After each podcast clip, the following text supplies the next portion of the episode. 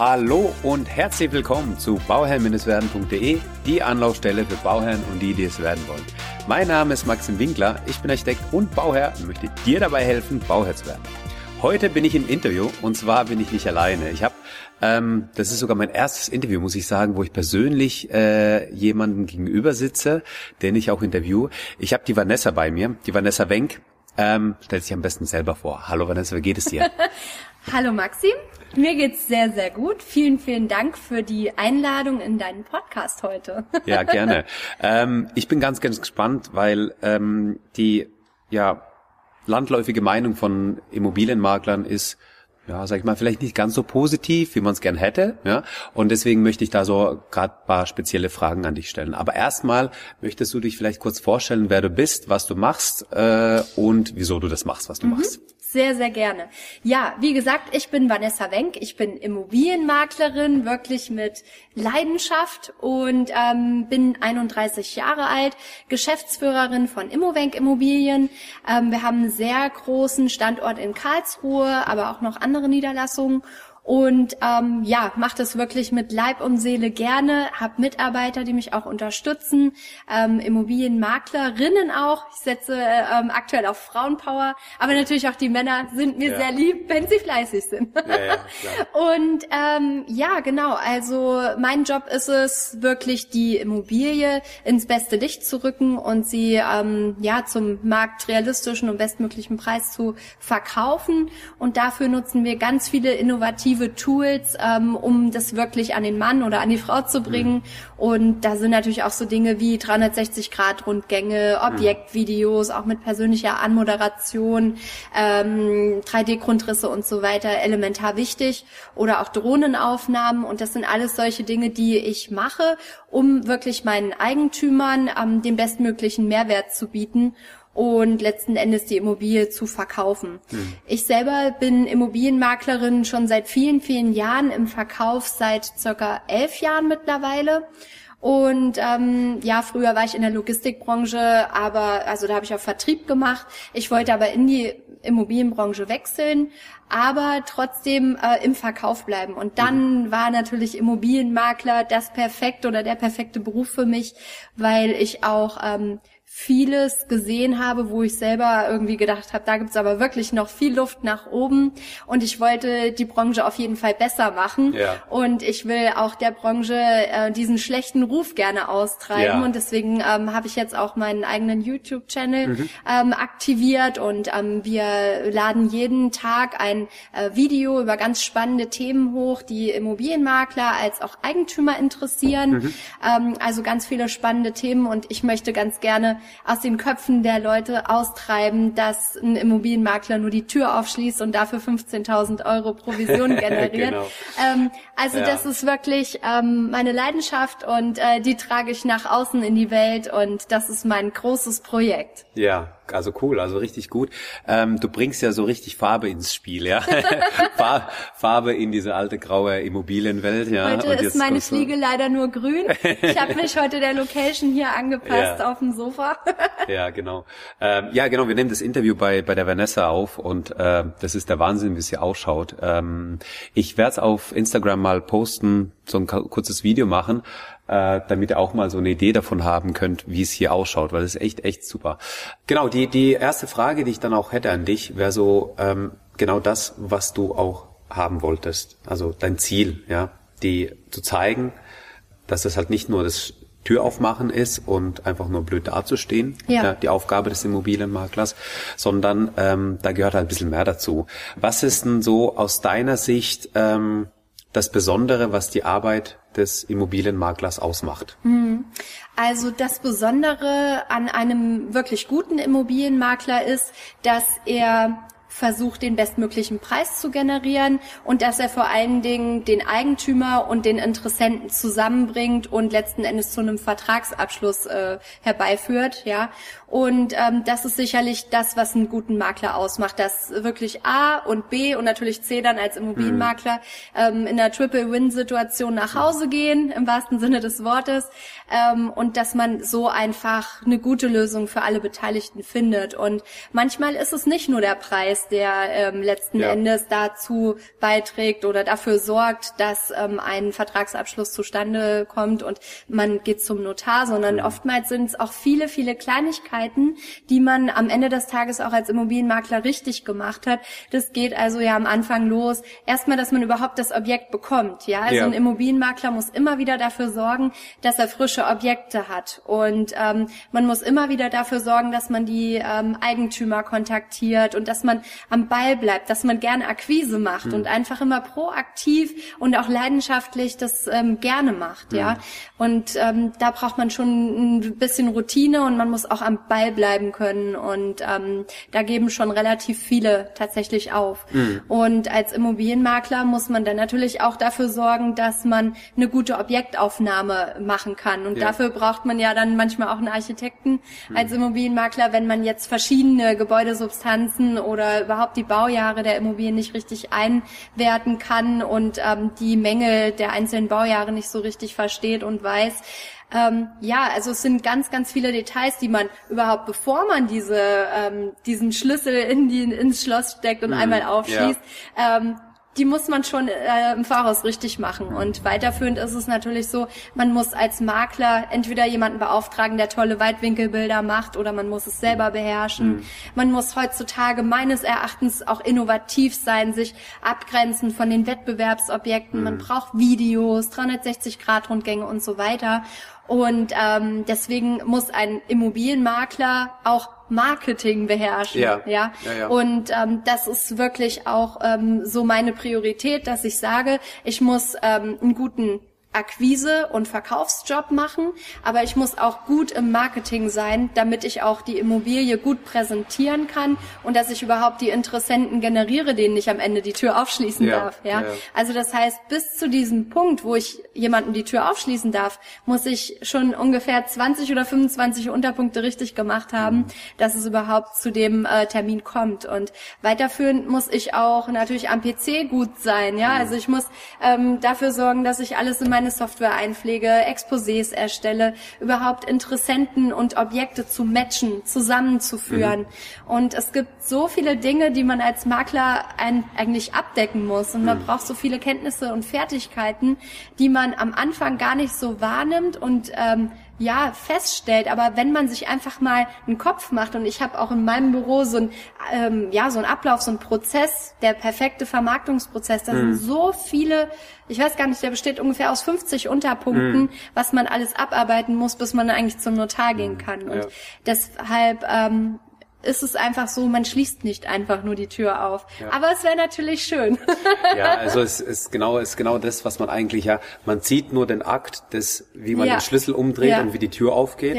Aber ähm, ich meine, da gehört ja auch so Sachen wie dann, was du auch gesagt hast, ja, Objektunterlagen vorbereiten, genau. dass wirklich auch alles da ist, dass man da reinschauen kann, dass man ein Gefühles, gutes Gefühl hat. Ja, wenn ich da hinkomme und ich habe, ich fühle mich einfach unwohl, weil die Sachen nicht vorbereitet sind oder schlampig sind ja. oder ähm, ähm, ja, so dieses, diese Kleinigkeiten, wo du sagst, ähm, dass du da drauf achtest, das sind oftmals diese Kleinigkeiten. Ja, ja? ist es, ja. Und ähm, die entscheiden dann auch teilweise über Erfolg oder nicht Erfolg, ja. Und das, deswegen, ich glaube, das, also so sehe ich das zumindest, dass es auch ganz wichtig ist, einfach ein gutes Gefühl dabei zu haben. Also genau. bei, bei allen Beteiligten, ja. beim Verkäufer, Absolut. beim Käufer, beim Immobilienmakler, ja. dass man einfach da ähm, gut zusammenarbeiten kann. Du hast ja auch gesagt, dass du neue Sachen reinbringst, also ja. das gewisse etwas nochmal, also die, die, die extra Schippe nochmal drauflegst, ja. ähm, da nochmal eine Runde mehr machst, als alle anderen das machen. Ähm, wieso machst du das? Das ist auch für dich einfach viel mehr Arbeit. Also was, was bringt es dir überhaupt? Ja, also ich versuche mich von dem Wettbewerb abzugrenzen und das, also der Wettbewerb können sein Eigentümer, die selbst inserieren, ja. Mhm. Ähm, dann gibt es die Makler, die andere Objekte inserieren oder die vielleicht sogar auch mein Objekt inserieren. Und deshalb ähm, versuche ich immer besser zu sein als die anderen. Und deswegen sitze ich auch jeden Abend noch hier, wenn andere wahrscheinlich schon im Biergarten sitzen. Ja. Und dann mache ich noch diesen 360-Grad-Rundgang oder ich schneide noch ein Ob Objektvideo oder ja, also ich mache bei jedem Objekt immer mehr als alle anderen. Ja. Also man merkt schon, glaube ich, so, du bist da mit, mit Herzblut dabei. Ja. Und äh, ähm, ist es tatsächlich so, dass man ein Objekt an mehrere Immobilienmakler ausgibt? Also es kommt tatsächlich vor, gerade bei Bestandsimmobilien. Okay. Bei Neubauten ist es oftmals nicht so wirklich der Fall, aber Bestandsobjekte, es ist halt so, wenn ein Eigentümer irgendwo ein Objekt inseriert, Ja. dann springen da nicht nur Kaufinteressenten drauf an, sondern auch Immobilienmakler, die neue Objekte suchen.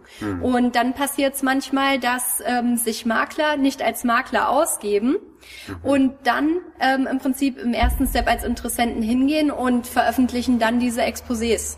Oder es passiert Ist das erlaubt? Ist nicht erlaubt, nein. so, okay. Aber sowas passiert tatsächlich. Aber ich möchte gerne, dass diese ganzen schwarzen Schafe wegkommen vom Ja, Markt. ja, ja, ja. Und ich möchte da wirklich ähm, einfach für plädieren, und das sieht man auch bei mir in den YouTube-Videos, dass man einfach ehrlich ist, seinen Job macht und ähm, dann fliegt einem der Erfolg von allein zu. Ja, genau. Ein, eine Frage, die ich in, in meiner in der in der Facebook-Gruppe hatte, war so in die Richtung: Ich habe ja einen Architekten, der kann mir ja schon irgendwie, der hat ja ein Netzwerk, der kann mir da ja schon was empfehlen, wenn Ja. da irgendwie auf dem Markt was ist.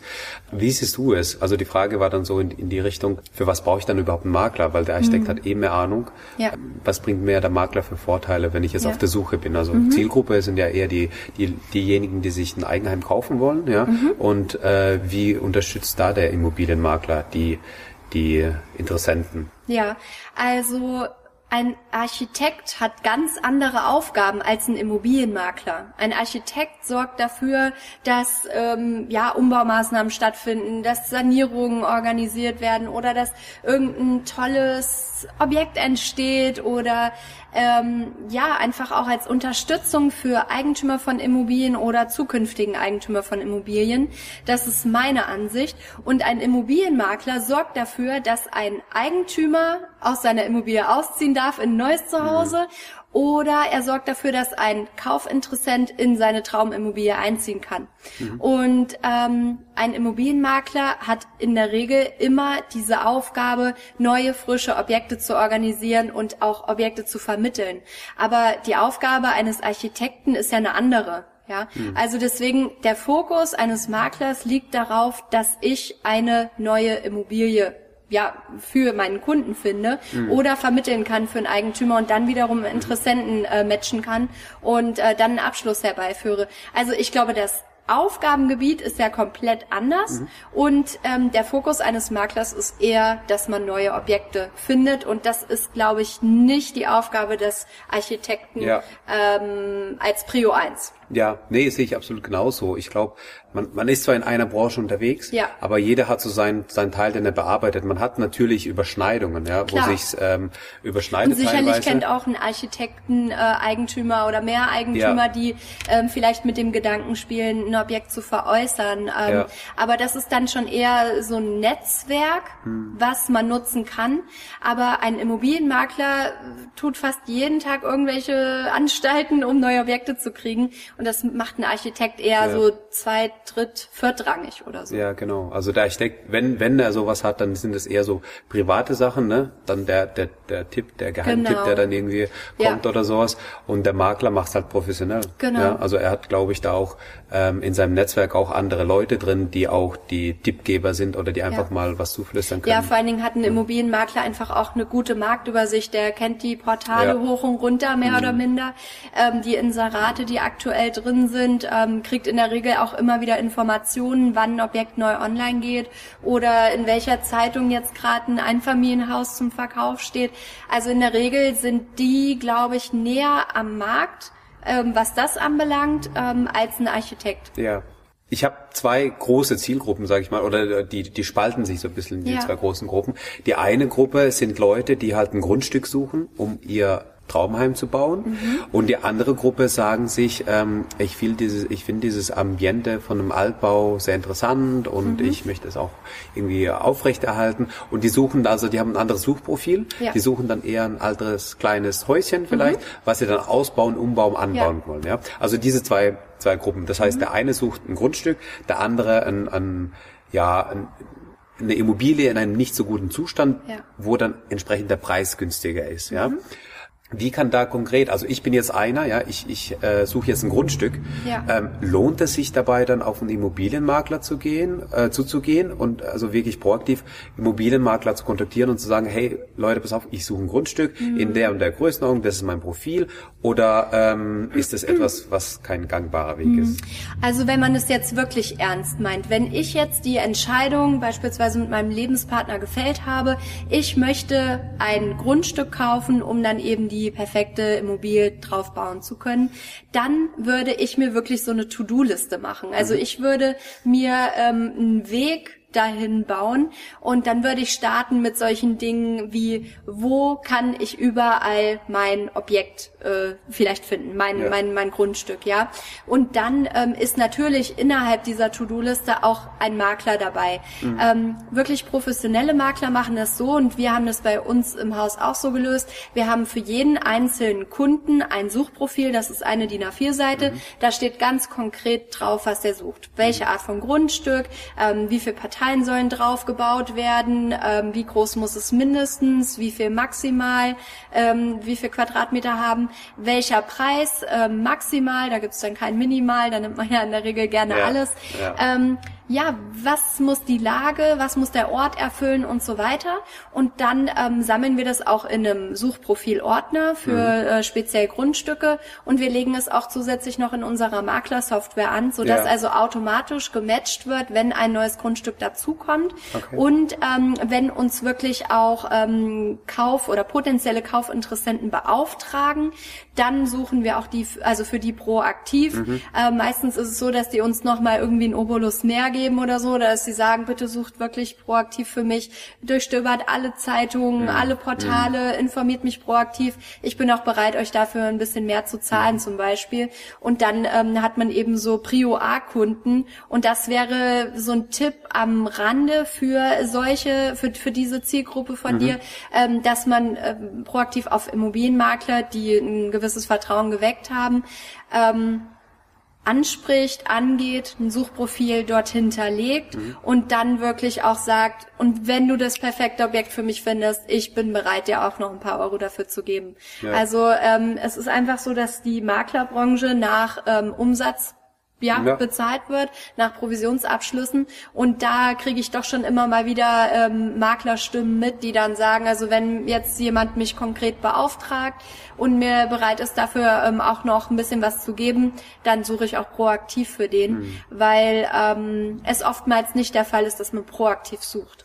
Was für eine Größenordnung spricht man da, was schon interessant ist? Also sind es 50 Euro sind es wahrscheinlich nicht, aber ähm, ja sind auch keine, weiß ich, 2000 Euro Kommt jetzt drauf an, also wenn es jetzt um eine Gesamtprovision von, weiß nicht, 10.000 Euro ähm, vielleicht geht, dass ja. man dann sagt, ich bin bereit dafür nochmal 2.000 Euro oder so draufzulegen. Okay. Ähm, es geht gar nicht so richtig um diesen Betrag selbst, ja. sondern eher um Die diesen äh, psychologischen ja. Trigger, den man dann eingesetzt bekommt. Und ähm, was halt auch gut funktioniert, das ist eine Verkaufspsychologie, ähm, dann oder ja, bei den Menschen, wo man sich proaktiv regelmäßig meldet, ja, ähm, ja irgendwann denken die auch an dich. Und mhm. ähm, wenn man als äh, Such Suchinteressent, ich nenne es jetzt einfach mal Suchinteressent oder Suchkunde, ja. ähm, regelmäßig auch seine Makler anruft und sagt, hey, was gibt's Neues? Wir hatten ja dann und dann gesprochen ähm, und dann nochmal sagt, wie gesagt, ich würde Ihnen auch noch 2000 Euro mehr geben. Denken Sie bitte dran, ähm, wann telefonieren wir wieder? Das wäre ja. auch so ein Tipp, dass man direkt den Makler so ein bisschen fixiert und mhm. sagt, Deadline nächste Woche Freitag. Telefonieren wir nochmal, kann ich Sie nochmal gegen 14 Uhr anrufen? Mhm. Und ähm, ja, das wäre einfach so eine Idee, wie man sich so ein eigenes Maklernetzwerk aufbauen kann, um dann ans per perfekte Grundstück zu kommen. Mhm. Ähm, wir sind jetzt hier im Karlsruher Raum. Mhm. Hast du viel mit Grundstücken zu tun gerade? Also ich erlebe es einfach, dass es einfach verdammt schwer ist, irgendwie ein freies Grundstück zu bekommen. Mhm. Und dass ähm, man nur, also ja, Grundstücke bekommt in Deutschland, da wo es halt auch keiner haben will, mehr oder weniger. Ne? Ja. Äh, wie empfindest du es gerade hier bei uns in Karlsruhe? Mhm. Also ich persönlich finde auch ähm, in Karlsruhe und auch gerade in den größeren Städten natürlich, ähm, dass es schwierig ist, an einfache Grundstücke zu kommen. Mhm. Es gibt natürlich auch riesige Größenordnungen, wenn zum Beispiel mal so der halbe Bahnhof oder hinterm äh, Bahnhof ja. was abgerissen wird und dann kann man äh, große Bauten realisieren. Ähm, aber grundsätzlich ist es wirklich schwierig geworden in Karlsruhe, in der Umgebung, in der ländlicheren Umgebung. Und da wird es wahrscheinlich auch für viele Familien jetzt wieder interessant ja. werden. Wird es ein bisschen einfacher, wobei mhm. auch da die Preise enorm gestiegen sind. Mhm. Aber es gibt so viele äh, Tipps und Tricks, die man da anwenden kann, um vielleicht doch nochmal an das eine oder andere Grundstück dranzukommen. Mhm. Ja, das Interview mit der Vanessa ist jetzt leider mal bisschen geschnitten. Ich mache da zwei Teile draus, weil sonst wird es einfach viel zu lang. Wir haben uns einiges zu erzählen gehabt, aber das war ja sehr, sehr spannend. Sei gespannt, die nächste Folge kommt nämlich gleich wieder raus, ähm, in ein paar Tagen. Darauf kannst du schon mal warten. Aber es kommen noch ein paar richtig, richtig gute Tipps. Und ich wünsche dir, wie immer, nur das Allerbeste und immer dran denken, um Bauherr zu werden, schau rein bei Bauherr-werden. Ciao, dein Maxim.